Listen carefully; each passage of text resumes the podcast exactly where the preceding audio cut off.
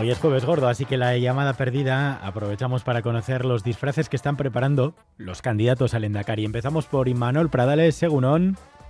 Apa, aquí me pillas a medio vestir, pero me he buscado un ayudante de lujo con la mayor experiencia carnavalera de Euskadi. Saluda, Andoni. Egunon, Rapsden. Hombre, Andoni Ortuzar, Egunon, bueno, todavía le recordamos el año pasado disfrazado de surfista con neopreno, la tabla y un pelazo rubio californiano.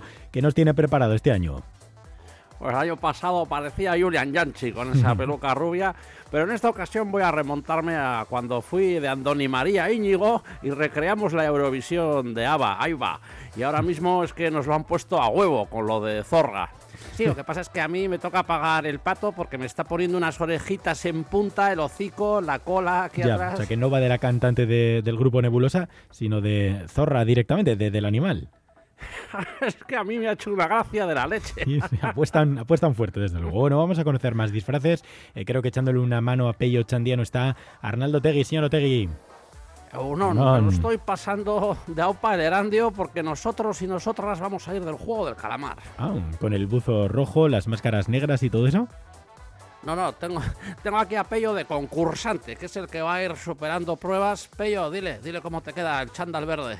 Bueno, yo es que no soy mucho de chándal, pero por lo menos está, pues bueno, con este color verde que, que va con nuestro color de partido.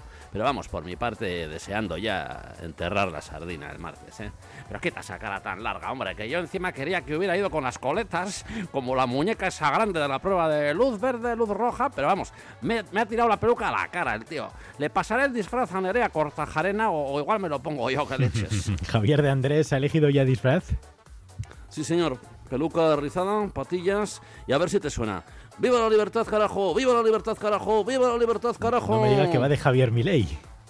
Bueno, por supuesto que voy de mi ley, pero sobre todo por lo de la motosierra, ¿verdad? Para cortar con el PNV, cortar con Bildu, cortar con los socialistas. Bueno, vamos a conocer el disfraz de Neko Andueza. ¿Se va a disfrazar, señor Andueza?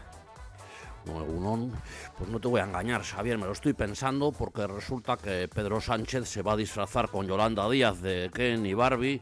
Me ha enviado dos disfraces y pues es que el de Ken me queda enorme y el de Barbie todavía es peor porque aquí, claro, no, no- no se lo voy a pasar a Alba García, que, que yo no soy Pedro, pero ella tampoco es precisamente Yolanda Díaz. Ya, sabiendo eso, solo faltaría conocer el de Miren Gorochategui. ¿De qué va a ir? Egunon. Egunon. Bueno, yo gracias, gracias a Sumar y compañía he tenido que elegir un disfraz musical. Voy a ir de Ella baila sola.